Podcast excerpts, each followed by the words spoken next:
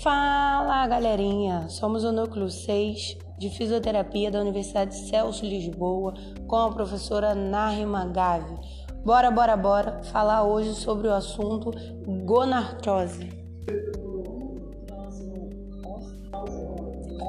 Gonartrose ou artrose no joelho é uma doença de caráter inflamatório e degenerativo que promove a deformidade da cartilagem do joelho um dos fatores de risco são genético, idade avançada, problema na estatura, alteração no metabolismo, traumas, obesidade, entre outros.